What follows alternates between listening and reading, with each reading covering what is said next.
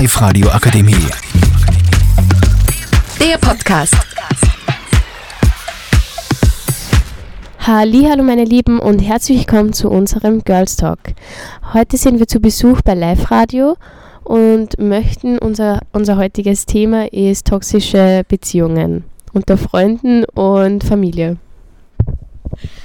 Ähm, ja, ich würde sagen, eine toxische Beziehung beginnt meistens ähm, äh, mit einer Manipulation.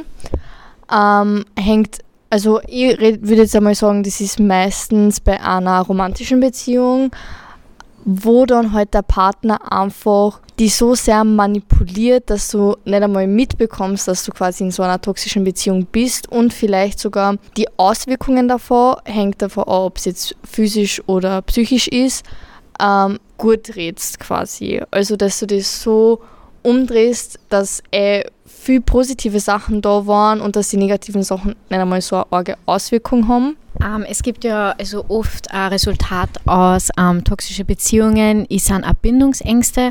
Also oft wird den betroffenen Personen halt auch gesagt, dass sie vielleicht die Beziehung beenden sollten, weil es nicht gesund ist für die Person. Sie aber dann jedoch so starke Bindungsängste haben und Verlustängste, ähm, dass sie, sie einfach ein Leben ohne die Person nicht mehr vorstellen können. Und vor allem diese Personen würde ich halt dann schon ähm, eine richtige Beratung empfehlen, einfach um mit ein bisschen umgehen zu können. Ich glaube, das führt halt auch wieder dazu zurück zur Manipulation, weil wenn du die halt irgendwem aufvertraust, deiner besten Freundin oder so, oder deinen Eltern oder keine Ahnung wem, und die dann irgendwie so sagen, ja, trenn die halt oder keine Ahnung, da irgendwie helfen wollen, wirst du das nie so wahrnehmen, wie die das wahrnehmen, weil du die Person einfach mit komplett anderen Augen siehst und das für die eine komplett andere Person ist und man redet sie dann ja auch öfters ein, so, ja, na, die kennen ihn nicht oder sie nicht, wie ich sie kenne oder er kenne. Ähm, und ich glaube, das führt dann auch eher zu Bindungsängsten, dass man sie dann einfach nicht trennen will, wenn man sie nicht von der Person trennt, die eigentlich so schlecht zu dir ist, sondern eigentlich vor diesen quasi guten Erinnerungen.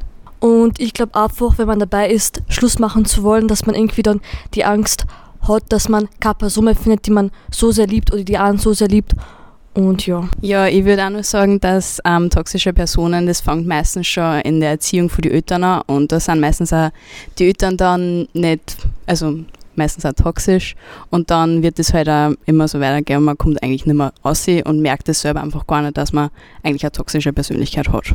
Man nimmt es vielleicht ja auch mit vor die Eltern, halt, weil man nur das mitbekommt, was, also wie die Eltern zueinander sind. Also vielleicht haben die Eltern schon eine toxische Beziehung und du bekommst nur das mit und denkst da so, hey, das muss eigentlich gut sein oder das muss eigentlich funktionieren, weil du nichts anderes mitbekommst.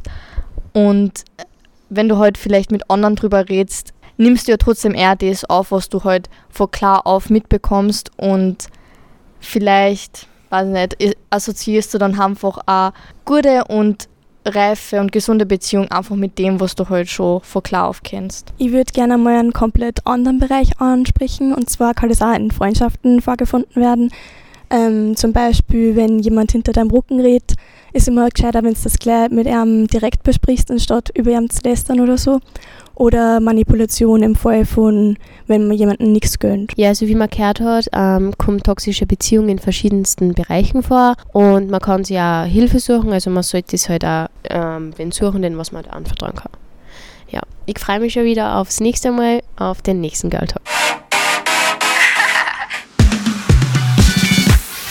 Live-Radio Akademie. Der Podcast mit Unterstützung der Bildungslandesrätin.